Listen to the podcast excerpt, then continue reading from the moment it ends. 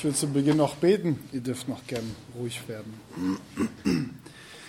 Herr, ich danke dir für diesen Abend. Ich danke dir dafür, dass wir erneut in dein Wort hineinschauen dürfen. Ich bitte dich darum, dass du heute selbst sprichst.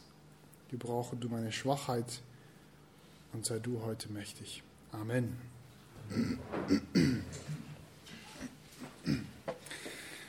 Ich glaube, so gut wie jeder von uns kennt diese eine Person, die so richtig viel erzählt, aber so relativ wenig macht. Also ich weiß nicht, so, die kommt zu dir und sagt, hey, ich habe die Woche angefangen zu trainieren. Ich sage dir, ich ziehe das richtig durch und ähm, immer werde ich richtig krass aussehen und ich gehe jetzt jede Woche mindestens dreimal ins Training oder wenn ich in meiner Ausbildung fertig bin, dann fange ich an zu studieren und werde richtig viel studieren, dass ich zum Schluss richtig viel Geld verdiene.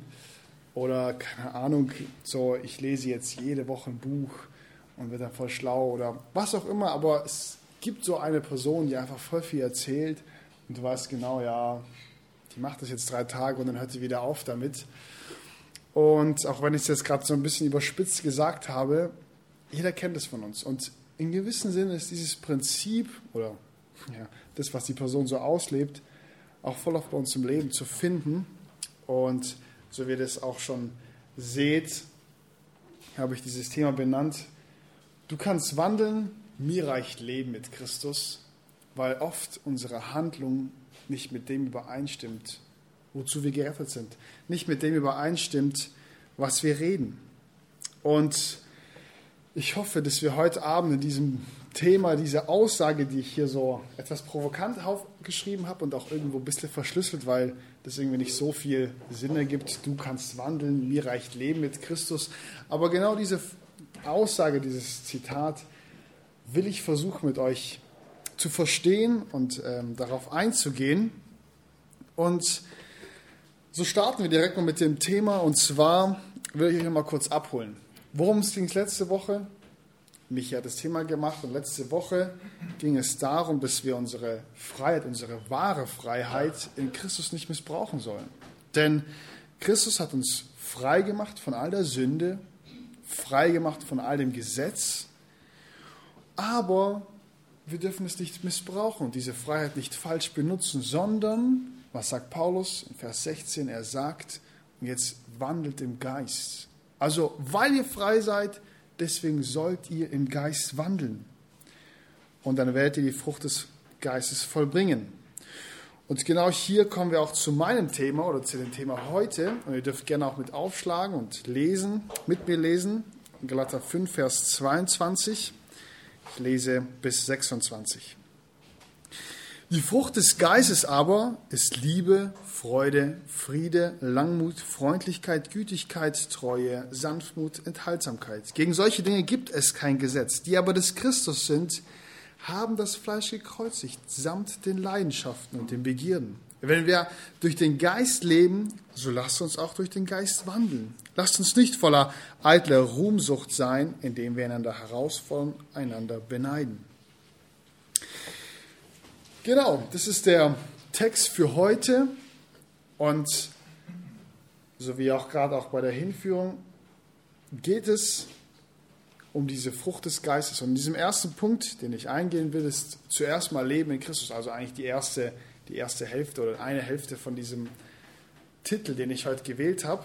Und bevor wir auf diesen Text weiter eingehen, möchte ich zuerst mal diese ersten zwei Wörter genau mit euch anschauen. Und zwar fängt der Vers 22 mit diesen zwei Wörtern an, die Frucht. Und das Spannende hierbei ist, dass zunächst einmal es ein bestimmter Artikel ist und Einzahl. Es ist die Frucht, nicht die Früchte, sondern die Frucht, also eine Frucht. Und das Spannende dabei hier wäre doch zu sagen, okay, wenn es die Frucht des Geistes gibt, dann was wäre das Gegenteil davon? Irgendwie die Frucht des Fleisches oder sowas.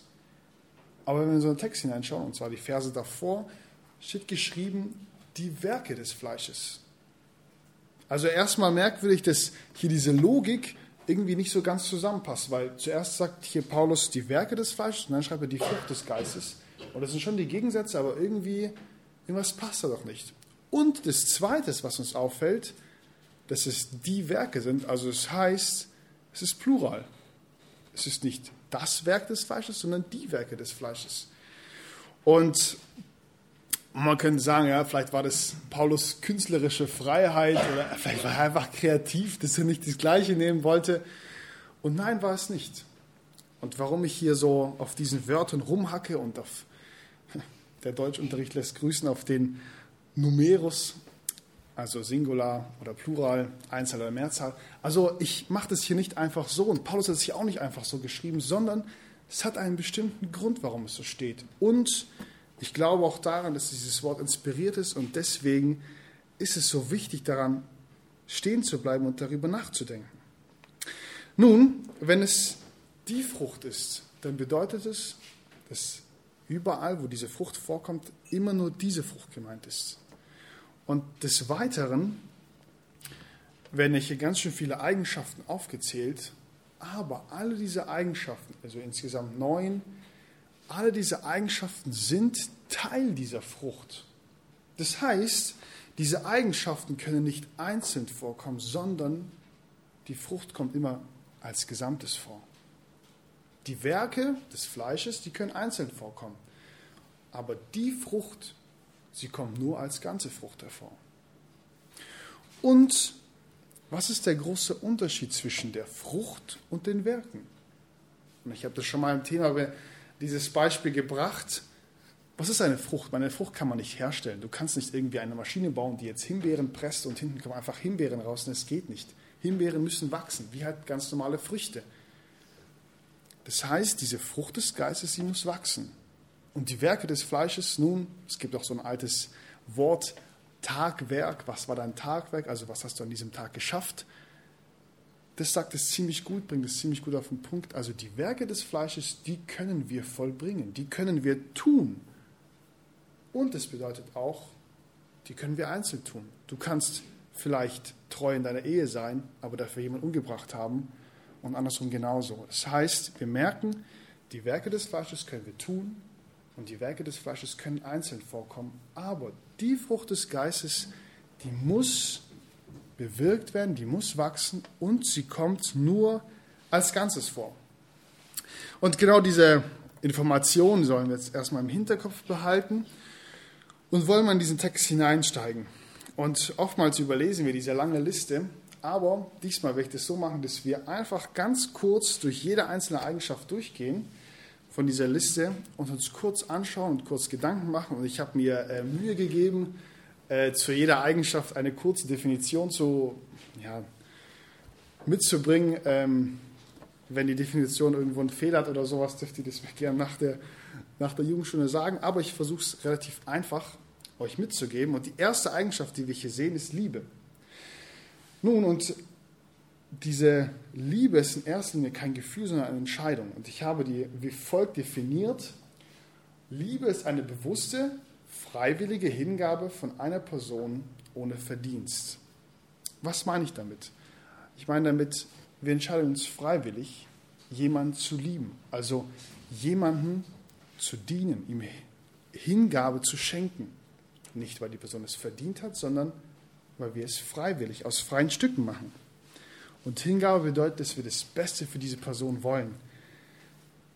Und genau diese Hingabe, welche Christus für uns gemacht, gehabt hat.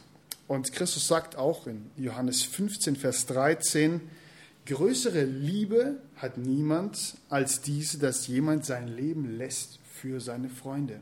Und hier ist auch wichtig, sein Leben lässt. Erneut diese freiwillige Hingabe. Also du lässt dein Leben, niemand nimmt es von dir. Die zweite Eigenschaft, die hier im Text vorkommt, ist Freude. Und Freude ist eine Eigenschaft, die wir oft besitzen, aber ich würde behaupten, wir haben nicht diese Freude, die hier im Text steht. Und ich habe Freude versucht, wie folgt zu definieren. Freude ist ein Zufriedensein, ein Glücklichsein, verursacht durch etwas Schönes. Erstmal etwas ganz Allgemeines. Also das heißt, wir können uns nicht über nichts freuen. Es muss immer irgendwas da sein, worüber wir uns freuen können. Aber diese Freude, die hier im Text steht, hängt ausschließlich von Gott ab. Unsere Freude hängt von vielen Dingen ab, aber diese Freude hängt nur von Gott ab. Und es gibt ein spannendes Zitat von John Piper, und ich äh, versuche es ins Deutsche übersetzen. Da sagt er, Gott wird am meisten verehrt, wenn wir am zufriedensten sind. Was nichts anderes bedeutet, uns in ihm zu freuen. Als dritte Eigenschaft, die in unserem Text vorkommt, ist Friede. Und Friede habe ich wie folgt definiert. Friede ist der Zustand der Ruhe, Einigung und Ordnung zwischen Parteien. Und das hört sich jetzt immer so wild an, aber das heißt nichts anderes, wie mit allen Leuten in deinem Umfeld in Einigung und Ordnung zu leben. Aber gleichzeitig heißt es nicht, dass wir mit allen, allen, allen Parteien in Ordnung leben sollen. Weil zum Beispiel Gott hat nicht Friede mit Satan, so auch wir nicht. Aber Gott hat mit all denjenigen Frieden, die eben sündlos sind. Und wenn wir seine Kinder sind, sollten wir auch in erster Linie mit Gott Frieden haben und dann auch mit seinen Kindern. Weiter geht der Text mit Geduld oder bei manchen steht auch Langmut drin. Und Geduld ist das Ertragen von Schmerzen jeglicher Art, körperlich oder geistlich. Und Geduld, was in unserem Text wird eher zu warten. Und zwar nicht die zwei Tage auf dein Paket zu warten, sondern Geduld bedeutet im Vertrauen auf Gott zu warten. Und es kann auch Wochen, Monate, Jahre bedeuten, bis er dein Gebet zum Beispiel hört, bis er dir etwas schenkt, bis er dir etwas nimmt, was dich stört oder was, dich, was dir Schmerzen zufügt. Aber es ist eben dieses Ertragen. Als fünftes haben wir die Freundlichkeit. Und Freundlichkeit ist ein nettes, zuvorkommendes und liebevolles Verhalten anderen gegenüber. Also unabhängig davon, wie dir jemand anders begegnet, begegnest du ihm freundlich, zuvorkommend. Und es ist auch Jesus gewesen. Herr Jesus war im Garten Gethsemane, er wurde gerade von all diesen Leuten, es waren wahrscheinlich 600 Leute, die ihn gefangen nehmen wollten. Petrus schlägt jemand das Ohr ab. Was macht Jesus? Hey, er heilt dieses Ohr von ihm. Er war freundlich. Als sechstes Güte oder Gütigkeit. Und das Wort Güte kommt irgendwo aus, von dem Wort gut.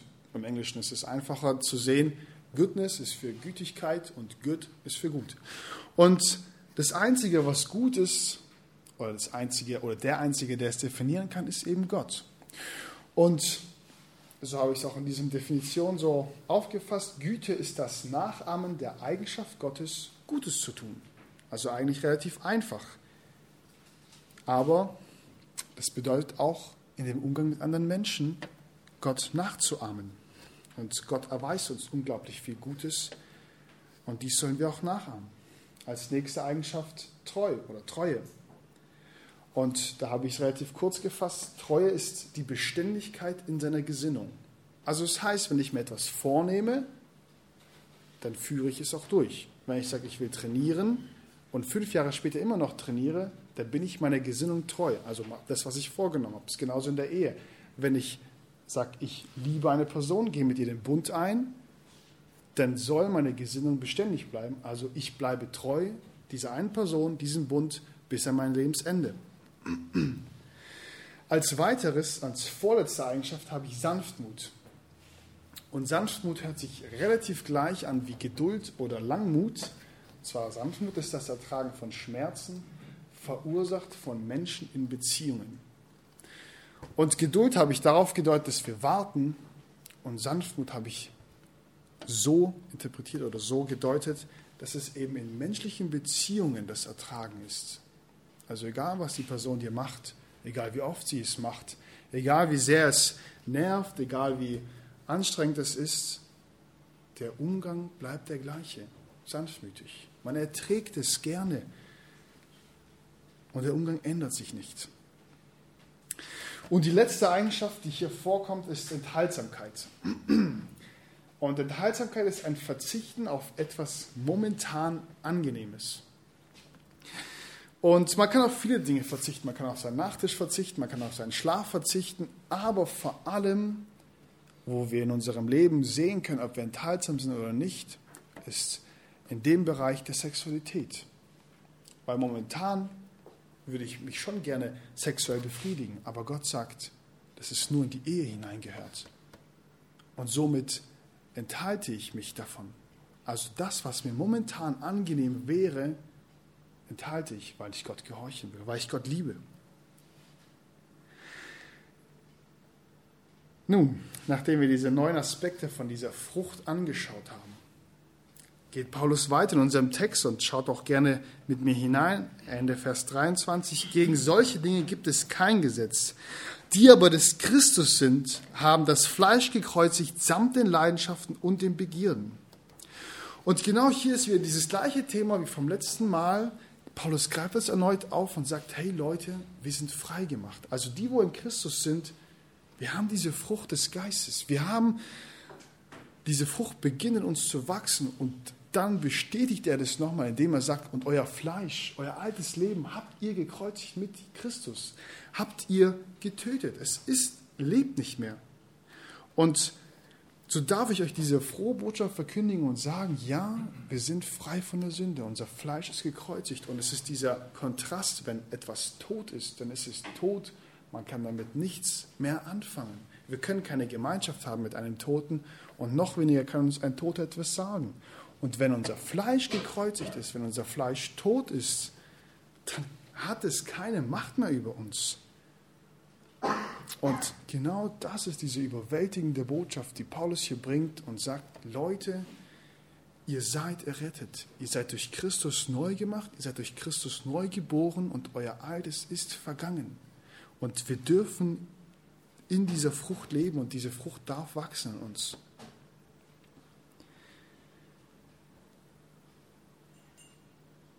Aber lass uns mal ehrlich sein. Lass uns mal nichts vormachen. Und wir haben all diese Eigenschaften gesehen. Alle neun. Und ich weiß nicht, wie es dir geht, aber ich weiß, wie es mir geht. Und wenn ich darüber nachdenke, sage ich ja. Ich bin kein geduldiger Mensch. Ich bin oft nicht liebevoll und enthaltsam. Ist auch schwierig. Also irgendwas passt da doch nicht, oder? Also vielleicht bin ich gar nicht gerettet. Vielleicht habe ich den Text falsch ausgelegt. Vielleicht bin ich einfach nicht gut genug. Ich habe wieder versagt und ich verdiene es nicht, Christ genannt zu werden. Ich verdiene es nicht, Christ zu sein. Und ich glaube, jeder von uns kennt dieses Spannungsfeld. Jeder von uns kennt dieses Spannungsfeld, wenn er diese Sachen anschaut und es auch wieder hört, hey, das Fleisch ist tot, aber in unser Leben hineinschauen und merken, ja, aber irgendwie fühlt es sich überhaupt nicht so an.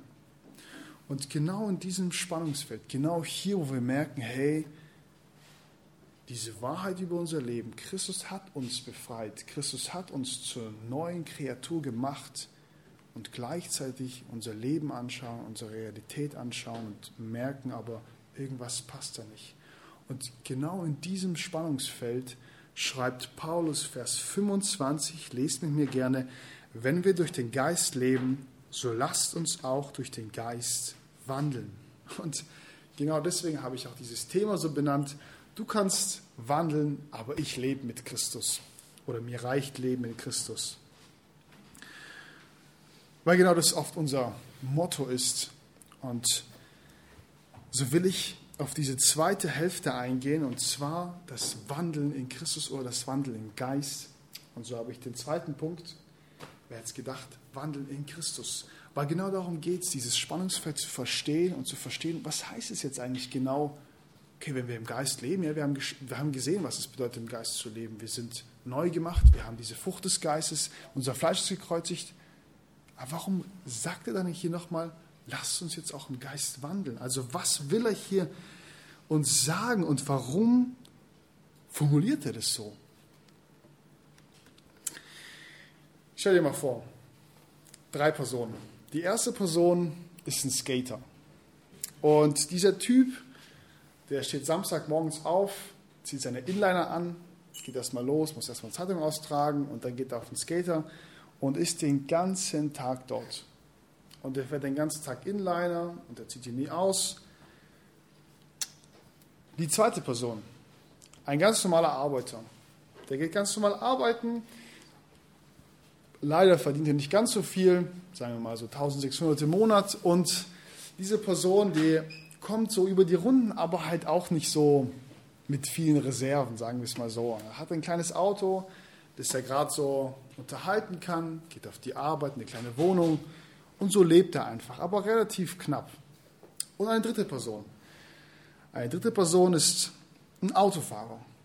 Und dieser Autofahrer fährt schon zehn Jahre lang Auto. Und jedes Jahr fährt er mindestens 30.000, also er hat schon über viele Kilometer hinter sich. Und diese besagten drei Personen, alle relativ durchschnittlich, nichts Besonderes, bei ihnen verändert sich etwas. Der erste oder die dritte Person kauft sich ein anderes Auto. Und dieses Auto ist plötzlich kein Schalter mehr, sondern Automatik. Also das heißt, er ist zehn Jahre lang 300.000 Kilometer in Schalter gefahren und jetzt kauft er sich ein Automatikauto. Und bei der ersten Fahrt fährt er los, soweit alles gut und dann fängt er an zu reden mit jemandem und auf einmal haut er so eine Vollbremsung rein. Und für diejenigen, die noch kein Auto fahren, bei dem Schalter hat man drei Pedale und bei dem Automatik zwei. Und wenn man schaltet, dann drückt man das linke Pedal durch und bei dem Automatik wäre es dann die Bremse. Und dann macht er einfach eine Vollbremsung. Nun, die, die zweite Person, unser Arbeiter, irgendein entfernter Verwandter von ihm stirbt, hat keine anderen Verwandten und er erbt einen Haufen Kohle, über viel Geld und er bekommt das alles, dieses Vermögen und dann geht dieser Arbeiter nach Hause, schlägt die Zeitung auf und schaut sich die Angebote an, was er jetzt demnächst im Lidl kaufen kann, was gerade im Angebot ist. Und die erste Person, der Skater, der kommt nach Hause, am Abend und zieht einfach mal seine Inliner aus. Und ich weiß nicht, ob ihr das kennt, wenn ihr Schlittschuh fahrt oder Inliner, wenn man den ganzen Tag in diesen Dingern drin ist und dann auszieht, dann läuft man nicht ganz normal, sondern irgendwie läuft man immer noch so diese komische Bewegung.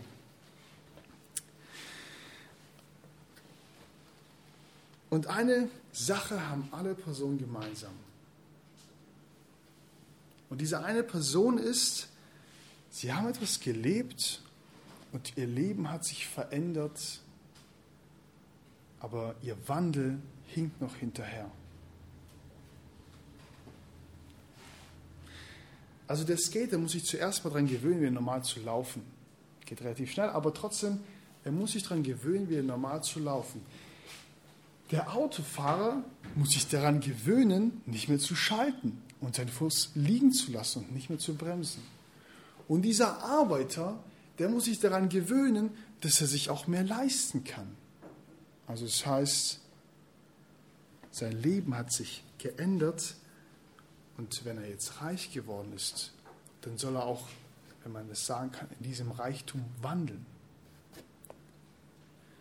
Und genau das ist dieses Prinzip, das in unserem Text hier steht. Es ist dieses Prinzip, das Paulus hier versucht uns rüberzubringen und wir haben gesehen, was es bedeutet, im Geist zu leben. Aber was genau bedeutet es jetzt, in diesem Geist zu wandeln? Und wenn wir heute schon so viele Definitionen dabei haben, habe ich mal probiert, eine Definition für Wandel im Geist auch zu verfassen. Und diese Definition ist äh, folgendermaßen. Im Geist zu wandeln bedeutet, alle Störfaktoren zu entfernen. Klammern Sünde und mein Tag und Herz mit Gott zu füllen. Und jetzt ist doch die Frage, jetzt haben wir alles gesehen, aber was heißt es für mich ganz praktisch? Wenn ich nächste Woche weiterlebe, dann werde ich nicht in diesen Definitionen irgendwo nachdenken, sondern was heißt es für mich, wenn ich am Montag aufstehe, zur Schule oder zur Arbeit? Und es bedeutet, dem Geist Raum zu geben. Und wir können uns ganz praktisch diese Frage stellen, wie viel Zeit räumst du am Tag für Gott ein? Und die Frage ist, liest du überhaupt jeden Tag die Bibel? Und wenn du jeden Tag die Bibel liest, dann sage ich dir, ist es damit nicht vorbei. Vielleicht sind es 20 Minuten, vielleicht 30, vielleicht 40, vielleicht eine ganze Stunde, aber danach geht der Tag weiter. Der Tag hat trotzdem danach noch 23 Stunden. Also die Frage ist, wie viel Zeit von deinem Tag benutzt du, um mit Gott Gemeinschaft zu haben, um Gott Raum zu geben, an dir zu arbeiten? Das Weitere ist, was lässt du in deine Gedanken hinein, in dein Herz? Also was schaust du dir an? Worüber denkst du nach? Was hörst du dir an? Welche Musik, welche Podcasts? Was redest du mit deinen Freunden? Was denkst du den ganzen Tag nach? Was machst du, wenn du schlafen gehst, wenn du aufwachst? Also wir merken, der Tag ist lang. Der Tag hat viele Seiten. Und die Frage ist, wie viel Raum geben wir Gott in diesem Tag? Ist es nur diese halbe Stunde? Na, vielleicht beten wir noch vor dem Essen. Aber was ist damit nachzudenken? Was ist damit zu beten? Was ist damit Bücher über ihn zu lesen? Was ist damit zu studieren, sein Wort? Und das Weitere ist auch Sünde. Und ich frage dich, wo in deinem Leben tolerierst du Sünde, über die du keine Buße machen willst? Wo in deinem Leben gibt es Bereiche, wo du sagst, hey, es ist alles schön und gut, aber wenn es um diesen Bereich geht, nein, dann will ich Gott nicht die, die Kontrolle geben. Ich will Gott nicht die Kontrolle über mein Smartphone geben. Ich will nicht Gott die Kontrolle über meine Zukunft geben. Ich will nicht die Kontrolle Gott, Gott die Kontrolle geben über meine Sexualität, über all diese Bereiche. Und wenn es einen Bereich gibt in deinem Leben, wo du Sünde hast, wo du Sünde lebst und sie nicht bekennst, wo du nicht Buße tust, dann sage ich dir, dann ist das genau das Gegenteil von dem im Geist zu wandeln, in Christus zu wandeln. Und deswegen auch alle Störfaktoren zu entfernen, angefangen von der Sünde und davon, wie du deinen Tag füllst, mit was du dein Herz füllst und mit was du dich beschäftigst. Aber gleichzeitig ist der einzige Antrieb in diesem Kampf, gleichzeitig ist der einzige Antrieb in diesem Wandel nicht besser zu sein als der andere. Nicht zu sagen, okay, ich lese jetzt fünf Minuten mehr Bibel, damit ich besser bin als der oder diejenige. Oder ich versuche noch mehr zu beten oder noch mehr zu dienen, damit ich einfach besser bin als alle anderen. Und genau das ist nicht der Antrieb, weil er schreibt es auch hier in Vers 26, wir sollen nicht voll alter Ruhmsucht und einander herausfordern, einander beneiden, sondern der einzige Antrieb in diesem Wandel, der einzige Antrieb in unserem Leben dafür sollte sein, Christus, sollte sein Werk am Kreuz sein. Sollte sein, dass wir an dieses Wunder glauben, über dieses Wunder nachdenken und neu erkennen, hey, er hat meine Sünden vergeben, er hat am Kreuz bezahlt und jetzt darf ich frei sein. Das soll unser Antrieb sein. Und wenn wir darüber nachdenken, über diese Frucht des Geistes, über all diese Eigenschaften, man könnte auch mit Sicherheit noch viele hinzufügen, aber im Kern geht es um die Frucht eigentlich um Christus, weil Christus hat all diese Eigenschaften und Christus soll in unserem Leben auch zunehmen. Und somit könnte man sagen, eigentlich ist es hier nur eine Beschreibung von Christus und deswegen will ich euch darin ermutigen, aber vielleicht auch ermahnen, in eurem Leben alles zu geben, in eurem Leben Christus Raum zu geben und eurem Leben danach zu wandeln, Christus ähnlicher zu werden, danach zu wandeln, ihn kennenzulernen und ihn lieben zu lernen. Und sag all diese Kompromisse in deinem Leben ab, wo du genau weißt, sie gehören nicht hinein. Und bete auch darum, diesen Jesus, diesen Gott kennenzulernen. Und gleichzeitig gibt es vielleicht hier aber auch Jugendliche, vielleicht gehörst du auch zu ihnen, die jeden Freitag kommen, aber diesen Christus gar nicht kennen. Die jeden Freitag kommen, aber dieses Leben in Christus gar nicht haben. Und deswegen will ich dich auch ganz besonders neu herausfordern und auch zur Buße aufrufen und sagen, Kehre um von all diesen Wegen, die du falsch lebst und komm zu Christus. Nimm diese Vergebung deiner Sünden an, glaube daran und dann beginne auch, wie wir diesen Wandel in Christus jeden Tag zu leben. Und deswegen will ich euch alle und auch mich neu ausrichten, auf dieses Kreuz zu schauen, ausrichten auf diesen einen Mann, der alles für uns getan hat. Diesen einen Mann, der am Kreuz geschlagen worden ist und nicht zurückgeschlagen hat. Und dieser eine Mann, der unsere Last getragen hat und jetzt voller Gnade zu uns sagt, kommt her zu mir, alle, die ihr mühselig und beladen seid. Und seine Last ist leicht und sein Herz ist voller Demut und Sanftmut. Und so will ich dir diese eine Frage mitgeben, oder eigentlich ist es dieses, der Titel von diesem Thema in eine Frage umgewandelt. Lebst du mit Christus oder wandelst du mit ihm? Amen.